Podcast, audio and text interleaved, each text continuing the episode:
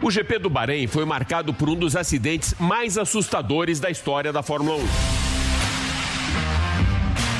Logo no início da prova, o francês Romain Grosjean se envolveu em um acidente com o piloto da AlphaTauri, Daniel Kvyat, saiu da pista e se chocou contra o guardrail. Seu carro partiu em dois e, com o cockpit em chamas, conseguiu sair milagrosamente com vida daquele cenário apocalíptico. Nós preparamos uma cobertura completa do acidente com depoimentos de Grosjean no hospital, que fala dos seus ferimentos e também o um relato muito emocionante do piloto francês sobre aqueles momentos de terror que viveu dentro do cockpit em chamas. Nilson César avalia a segurança atual dos carros da Fórmula 1 e Eduardo Bernasconi, da Full Power, faz uma análise sobre o rompimento do guardrail na hora do impacto do carro da Haas na curva 3 do circuito de Sakir.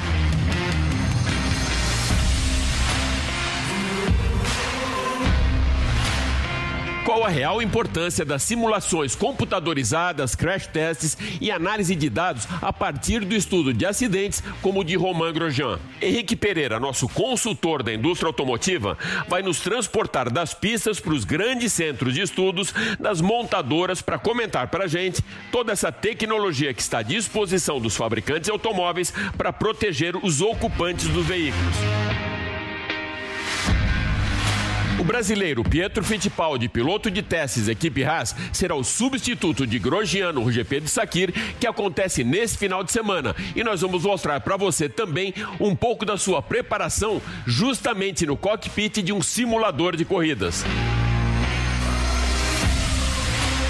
Com o heptacampeonato garantido e sem nenhum piloto à altura de Lewis Hamilton para interromper a sua sequência de vitórias na temporada, o inimigo invisível alinha na primeira fila do grid e tira o inglês da penúltima etapa da Fórmula 1 que acontece nesse final de semana. Hamilton testou positivo para a Covid-19, está fora do GP de Sakir e será substituído pelo seu conterrâneo britânico George Russell. Eu sou Alex Rufo e tudo isso e muito mais você vai acompanhar agora comigo nesses próximos 30 minutos no Máquinas na Pan. Lembrando que você também pode acompanhar o nosso programa em vídeo pelo canal Jovem Pan News, pelo Jovem Pan Esportes e pela Panflix. Então se ajeita bem aí no cockpit e aperte o cinto, porque o Máquinas na Pan dessa semana está só começando. Máquinas da Pan. Então, para darmos a largada no programa dessa semana, nós vamos alinhar as nossas máquinas no grid do GP do Bahrein, realizado na semana passada no circuito de Sakir, que testemunhou um dos acidentes mais assustadores de toda a história da Fórmula 1. Mesmo com o heptacampeonato decidido com três provas de antecipação na Turquia, Lewis Hamilton largou na pole para o GP do Bahrein e venceu a corrida. O inglês continuou superando adversários e números, conquistou a pole de número 98 e a 95ª vitória na carreira, mas ainda assim não passou de um mero coadjuvante na pista. O protagonismo da corrida ficou com o piloto da equipe Haas, Romain Grosjean, que sobreviveu milagrosamente ao impacto e mesmo com o cockpit de seu carro totalmente totalmente em chamas, conseguiu escapar com queimaduras leves daquele cenário apocalíptico.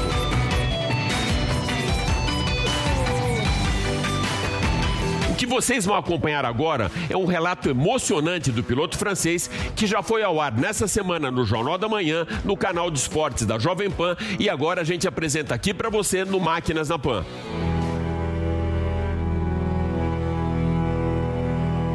Curva 3 do circuito de Sakir roubou o protagonismo de Lewis Hamilton durante o GP do Bahrein, com todas as câmeras da pista apontadas para um dos mais assustadores acidentes que a Fórmula 1 já testemunhou. Romain Grosjean se chocou contra o piloto russo Kvyat da AlphaTauri para ir de encontro ao guarda-reio, que não absorveu o choque e, ao invés disso, teve suas lâminas retorcidas enquanto o carro do francês atravessava aquela que seria a proteção da pista, dividindo seu carro ao meio. Romain Grosjean saiu com leves ferimentos de queimaduras nas mãos e um dos pés e tornozelos e ainda em recuperação, concedeu uma entrevista à emissora francesa TF1 com um relato impressionante do que passou enquanto seu cockpit ainda estava em chamas. Abre aspas. Não sei se a palavra milagre pode ser usada, mas em todo caso não era minha hora. Pareceu muito mais do que 28 segundos. O meu visor ficou todo laranja, via chamas ao lado esquerdo do carro. Pensei muitas coisas, inclusive em Nick Lauda, e pensei que não era possível acabar daquele jeito, não agora. Não poderia terminar a minha história na Fórmula 1 assim. Então, por meus filhos, disse a mim mesmo que precisava sair e coloquei minhas mãos no fogo e senti queimando o chassi. Senti alguém me puxando, então eu sabia que estava fora. Tive mais medo por minha família e amigos e, obviamente, meus filhos, que são a minha maior fonte de orgulho e de energia. Acho que vai haver algum trabalho psicológico a ser feito, porque eu realmente vi a morte chegando. Mesmo em Hollywood é possível fazer imagens assim. Foi o maior acidente que já vi na minha vida. O sentimento de estar feliz por estar vivo, por ver as coisas de outra forma, mas também a necessidade de voltar para o carro, se possível, a Abu Dhabi, para terminar a minha história com a Fórmula 1 de uma forma diferente. Foi quase como um segundo nascimento. Sair das chamas naquele dia é algo que marcará minha vida para sempre fecha aspas, e abre um novo capítulo de vida, com o renascimento do piloto francês no dia 29 de novembro de 2020, uma nova data de aniversário para ser muito comemorada por Romain Grosjean. Realmente, uma data para comemorar e muito. Três pontos e muito bem alinhados foram fundamentais para que Grosjean saísse ileso dessa quase tragédia. Primeiro e mais importante, a eficiência comprovada do Halo, que é aquela proteção em forma de tira de sandália que fica à frente e acima cima da cabeça do piloto. Foi justamente essa proteção que impediu que a cabeça de Grosjean não se chocasse diretamente com a lâmina do guardrail. O Halo abriu espaço e manteve a integridade física do piloto francês totalmente intacta. Depois, o fato do acidente ter acontecido durante a primeira volta da prova, momento que o Medical Car segue o pelotão da Fórmula 1 logo depois da largada. Assim, tanto o piloto do Medical Car como o médico da Fórmula 1 conseguiram acionar o extintor de incêndio no cockpit em chamas e ajudar o piloto francês a saltar o guardrail. O tempo total do momento do acidente até o resgate foi de apenas 29 segundos. E por último, o fato de Grosjean não ter desmaiado depois da batida. Caso ele estivesse desacordado e com o cockpit totalmente em chamas, dificilmente ele teria escapado com vida do acidente. Então, 29 de novembro de 2020 marca mesmo uma nova data de aniversário para o piloto francês que ainda no hospital e com um sorriso no rosto aproveitou aproveitou para enviar uma mensagem de otimismo para os seus fãs. Só quero dizer que estou ok, ou pelo menos quase ok. Agradeço muito pelas mensagens e eu não apoiava o Halo alguns anos atrás. E hoje eu vejo que sem ele eu não estaria aqui falando com vocês. Agradeço a toda a equipe médica, tanto do circuito como no hospital. E já já eu vou começar a escrever novamente para vocês para atualizar a minha condição. Hopefully I can write you soon some messages and tell you it's going. Eu cubro a Fórmula 1 há mais de três décadas. O meu primeiro grande prêmio foi em 1986, quando a Hungria estreou no calendário da categoria. E eu posso afirmar que ao longo desses 34 anos de pista, eu nunca vi nada parecido, nenhum acidente tão assustador como esse. Com o carro totalmente em chamas, já tivemos em 1976 o acidente de Nick Lauda em Nürburgring e depois o de Gerhard Berger no circuito de Imola em 1989. Mas nenhum dos pilotos viram seus carros se partindo pelo meio meio. Meu parceiraço Nilson César começou no mesmo ano, em 86, a narrar em loco a Fórmula 1 pela Jovem Pan e certamente já foi impactado por acidentes bem assustadores também. Nilson, você que já narrou grandes títulos e também muitos acidentes ao longo da sua carreira na Fórmula 1, qual foi a sensação ao ver essa quase tragédia do Grosjean no Bahrein? Como você define esse acidente, meu amigo? Meu caro Alex Rufo, o acidente foi espetacular com o Grosjean, né? Espetacular. Um acidente incrível, rapaz. Ele deu muita sorte. Esse poderia ter sido cortado ao meio, não é verdade? deu uma sorte danada. É, o fator sorte, Alex. Nesse acidente, apesar de toda a segurança é, dos carros agora, é, esse fator sorte foi determinante. Porque a lâmina do guarda-reio poderia ter cortado o rapaz ao meio. Já havia acidente com motocicleta assim, sabe? O rapaz pegou o guarda-reio e aí foi cortado o corpo ao meio. Quer dizer, um negócio incrível, talvez um dos acidentes mais espetaculares da história da Fórmula 1. Assim que eu vi, sabe? Eu, eu insisto em dizer isso foi um dos mais espetaculares da história da Fórmula 1. Quando a televisão queria, ficou sem mostrar a geração de imagem da FIA lá, não mostrava o acidente, falei, Ih, rapaz, o moço está preso eh, dentro do, eh, dentro do carro. Mas não, parecia um dublê, né? Uma cena de um dublê saindo do meio das chamas. Deu sorte. Teve segurança? Claro, segurança é muito diferente. Vou falar sobre isso depois. Mas que deu muita sorte, deu num dos acidentes mais incríveis da Fórmula 1. Não é isso, Alex? Nilson, como você compara a segurança dos atuais carros da Fórmula 1 com aqueles dos anos 70, 80 ou até mesmo os de 1994 que vitimaram Roland Ratzenberger e Ayrton Senna? Meu caro Alex Rufo, nem se compara a segurança dos carros de agora com a década de 70, 80, 90 na Fórmula 1. Não dá nem para comparar, não é verdade? É, não dá para comparar. É, o, acidente com o Senna fez com que a coisa mudasse muito. E aí nós é, tivemos mais uma morte só é, na Fórmula 1 depois do acidente com Ayrton Senna.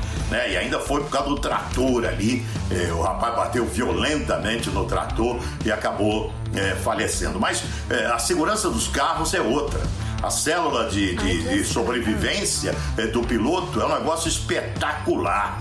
Então, quer dizer, muita coisa foi refeita nos carros em termos de segurança pós-acidente com Ayrton em 1994. Não foi só Ayrton, não. Roland Ratzenberger também morreu naquele final de semana em Imola, na Itália. Vejo a Fórmula 1 muito segura, os carros muito seguro, seguros. Tivemos um acidente espetacular é, com o Grosjean, Grosjean é, neste final de semana passado, na verdade, e ele saiu ileso praticamente, né? Tamanha proporção do acidente. Então, isso daí é indispensável mesmo, trazer ao piloto e aos carros cada vez mais segurança. Porque é um esporte de risco. Aliás, na credencial é, dos, dos pilotos está escrito esporte de risco de morte. E todos têm consciência disso. Tá certo, Alex Rufo?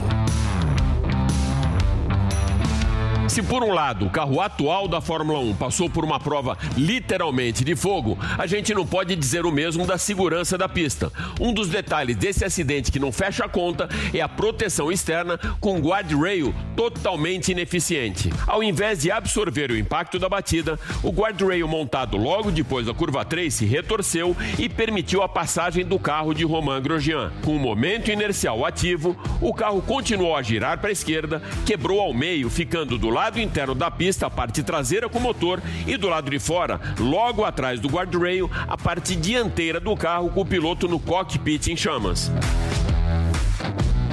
O rompimento do tanque de combustível levanta outra questão e bem importante. O tanque é fabricado em um polímero, o Cortex, que devido à sua elasticidade, funciona como um balão que se deforma, evitando assim que cause uma explosão depois de um choque dessas proporções. Ele é fabricado justamente para não se romper e incendiar o carro. O que provavelmente causou o rompimento do tanque de combustível foi a própria lâmina do guardrail que poderia ter rasgado o polímero e despejado 150 litros de combustível no cockpit do carro de Romain Grosjean. Ou seja, o vilão dessa história toda foi a falta de segurança na pista ou pela falha da hora da colocação do guardrail ou no seu material mesmo.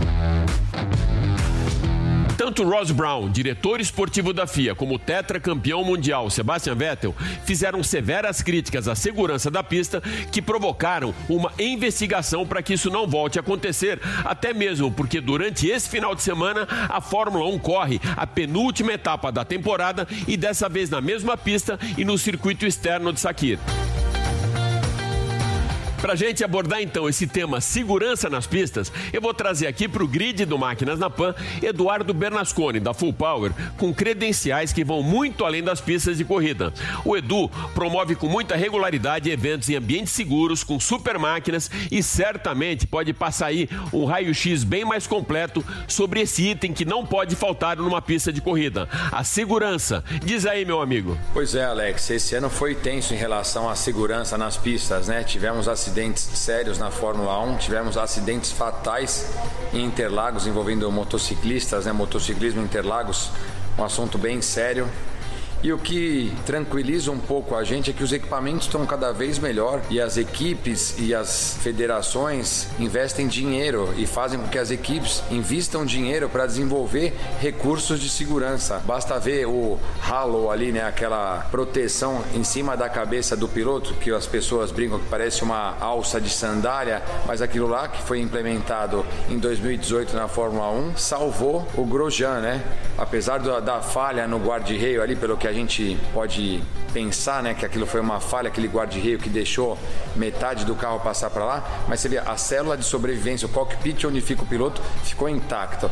O ralo protegeu a cabeça dele para que ele não fosse decepado ou que não tivesse nenhuma deformação no capacete. Ele estava com uma roupa de Nomex ali, a roupa debaixo do macacão, o macacão, as luvas, a sapatilha, o capacete, tudo protegendo o piloto. Ou seja, é essencial andar bem equipado tanto nas pistas quanto na rua também. Você pega um motociclista hoje, existem coletes e jaquetas com airbag. Você pode andar na sua moto de final de semana ou durante a semana para trabalhar com um colete ou uma jaqueta que tem um airbag junto. Ou seja, a segurança é essencial nas pistas e na rua. A gente da Full Power que organiza eventos quase que mensais em pistas, diferentes pistas pelo Brasil inteiro, a gente preza muito pela segurança dos pilotos, um distanciamento em relação ao público que está assistindo. Temos uma equipe de resgate muito eficiente então, as pessoas que não aparecem nesse circo de competição, o pessoal de resgate, o pessoal de pista, eles são capacitados, treinados para fazer um resgate rápido. O Grosjean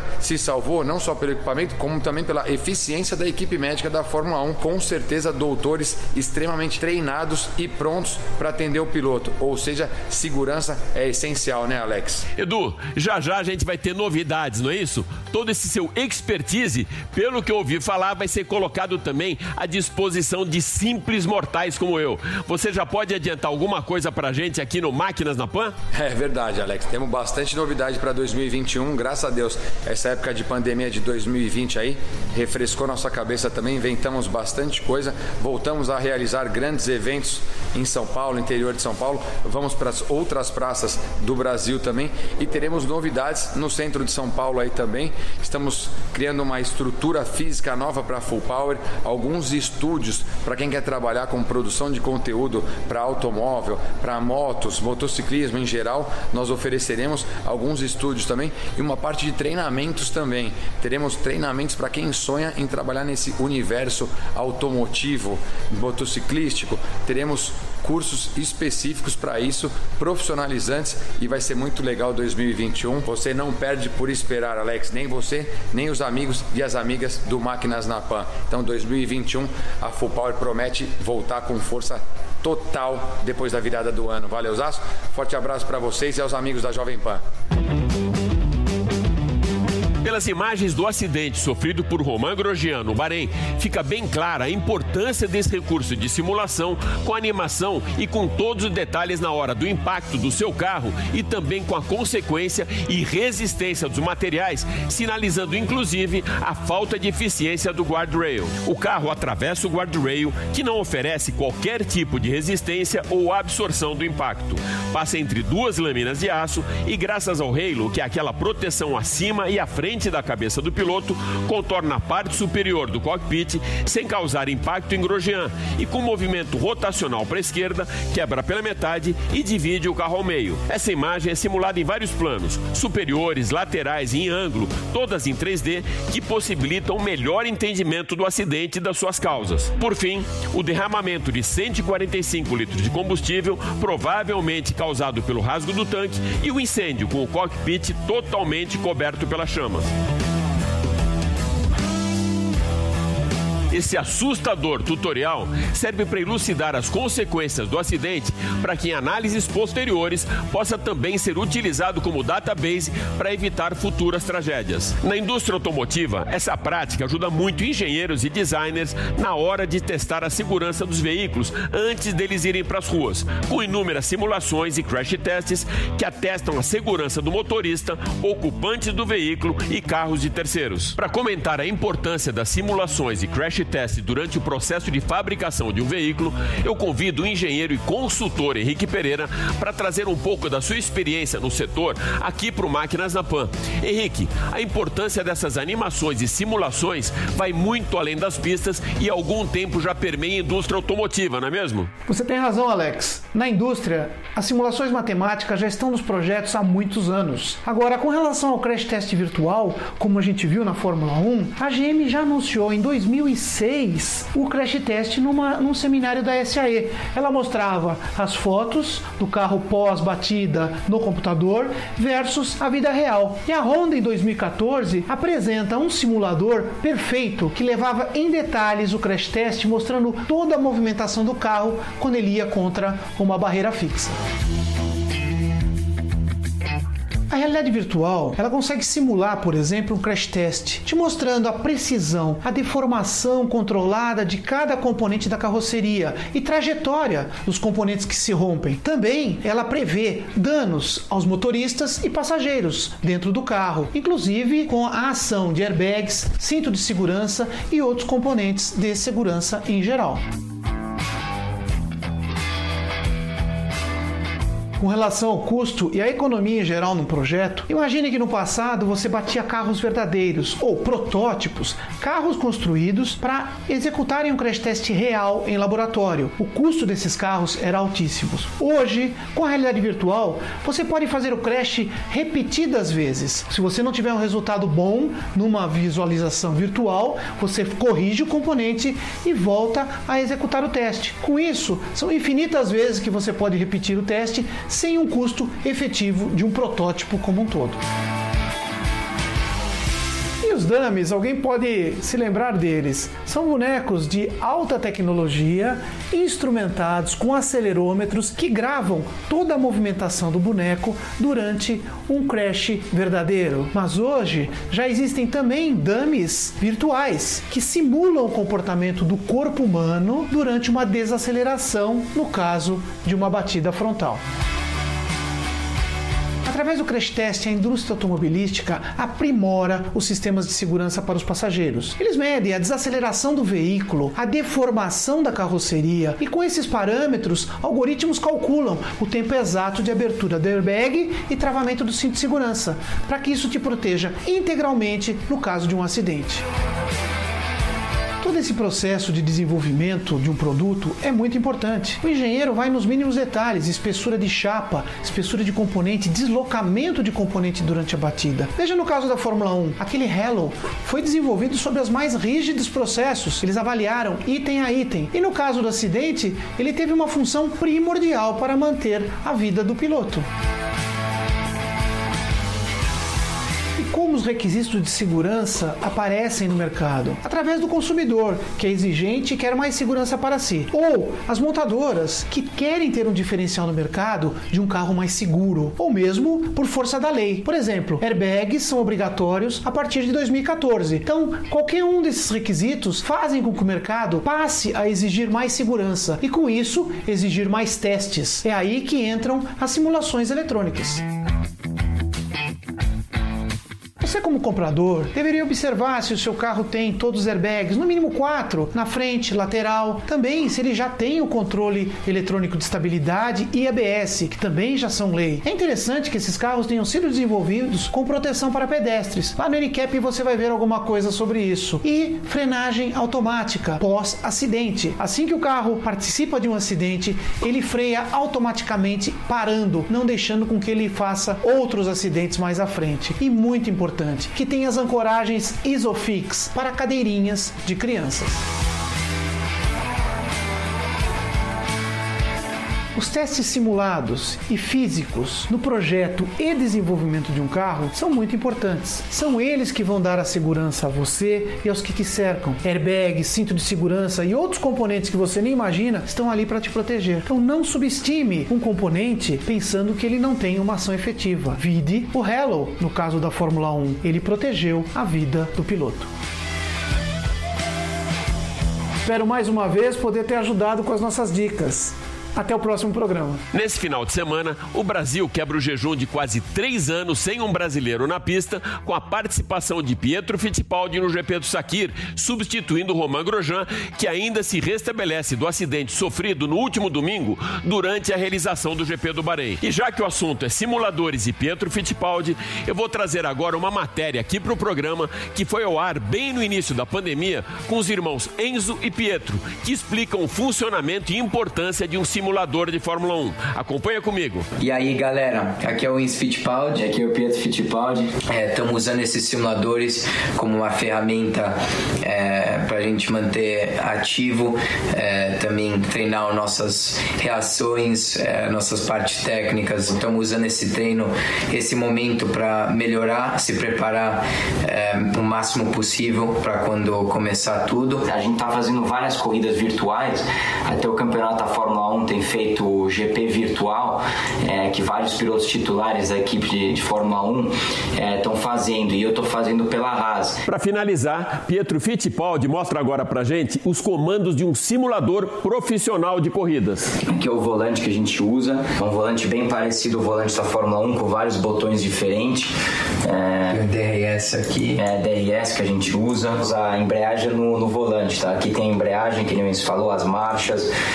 E é isso aí, todos os botões. Então é, vamos continuar fazendo vários é, GPs virtuais é, até as nossas vidas voltarem ao normal, né? Que eu, eu tenho certeza que vamos superar essa pandemia é, logo, logo. Então é, queria mandar um grande abraço para todo mundo e muita força. Obrigado.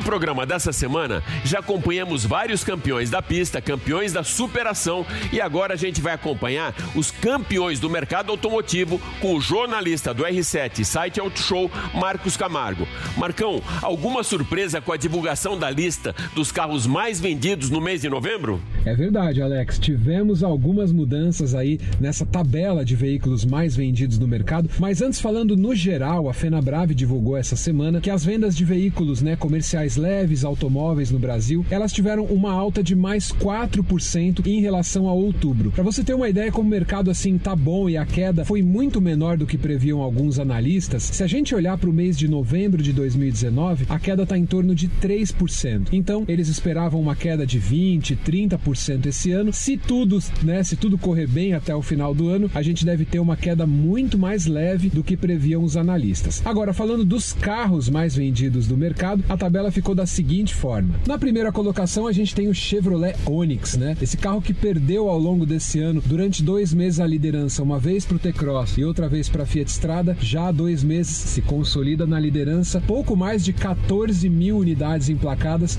na versão do Onix Hatch. O Onix Plus foi o segundo carro mais vendido aí do mercado brasileiro, Onix Plus com 12.100 unidades vendidas no mês de novembro. Então, a GM fazendo uma dobradinha ali no topo da tabela. Terceiro colocado, Fiat Strada. A Strada se consolidando como um dos modelos mais vendidos do Brasil, sendo um carro de nicho, né? Uma picape pequena, alçando ali um voo muito alto, como um dos três modelos mais vendidos do Brasil. A Fiat Strada foram 9.600 unidades vendidas no mês de novembro. Hyundai HB20 chegou muito perto da Strada, 9.400 unidades emplacadas, foi então o quarto carro mais vendido do Brasil. Um ano muito bom para Hyundai que o HB20 também conseguiu levantar voo e é um dos carros mais vendidos do Brasil. Em quinto lugar, a FCA entrando aí nesse ranking com o Fiat Argo, foi o quinto carro mais vendido do Brasil, foram 8.400 unidades. Ele teve meses bons, meses ruins, mas é uma surpresa, agora ele está crescendo de novo nas vendas. E a Fiat está oferecendo versões mais baratas do Fiat Argo com motor 1.0, menos equipadas para brigar com a HB20 e com o Onix, pelo visto, tá dando certo. O Gol também, com 8.400 unidades vendidas, também tá aí entre os modelos é, mais vendidos do mercado em novembro. Gol que vende muito ainda para frotas, Alex, né? As locadoras, as empresas. Isso mostra também é um reflexo do aquecimento aí da atividade industrial no Brasil. E o Gol é um carro muito usado nesse segmento, então continua vendendo muito bem, mesmo sendo um veterano, né? Sétima colocação, a gente tem o Ford K, a Ford que vem perdendo espaço para outras montadoras ao longo de 2020. Ford K então deu uma subida aí nas vendas, mas ele também é oferecido com sucesso no mercado de frotas. As locadoras compram muito Ford K, 7.500 unidades emplacadas do compacto. A Fiat Toro, surpreendendo, continua aí nesse ranking de 10 mais. Ela vendeu mais de 6 mil unidades. Fiat Toro que é um carro de padrão agregado, né, alto de valor. O preço inicial dela é de 100 mil reais e mais de 6 mil unidades emplacadas. Na nona colocação a gente tem o Jeep Renegade. Jeep Renegade, então SUV compacto mais vendido de novembro, foram 6.500 unidades do Jeep Renegade. Então a Tracker que vinha sendo líder aí desse segmento até então perdeu um pouquinho de espaço. O Renegade foi o mais vendido do mês. Mas na décima colocação a gente tem a própria Chevrolet Tracker. Então segundo SUV mais vendido do Brasil, ela emplacou 6.427 unidades nesse mês de novembro que passou. Se a gente olhar alguns segmentos específicos, principalmente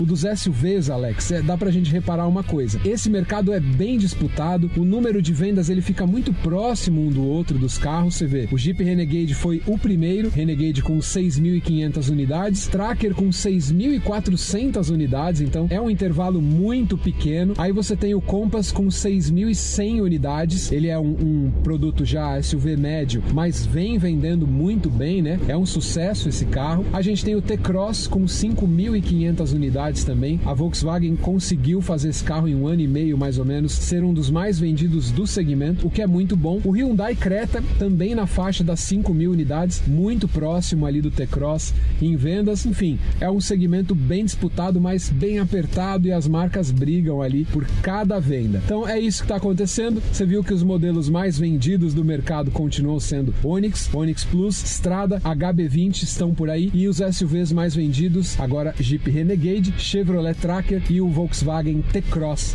além do Creta, são os mais vendidos nesse segmento. É isso aí, Alex. Vamos continuar acompanhando o nosso mercado e torcer para que no fechamento do ano a gente não tenha uma queda tão grande nesse mês de crise e de pandemia. É isso aí, amigos da Jovem Pan. Até mais. É isso aí. Espero que você tenha curtido Máquinas na Pan dessa semana que fica por aqui. Mas vale lembrar que você agora pode acompanhar toda a nossa programação em vídeo no canal Jovem Pan News, no canal do Esporte da Jovem Pan e também na Panflix. Super obrigado pela sua audiência e até a próxima. Valeu! Máquinas da Pan.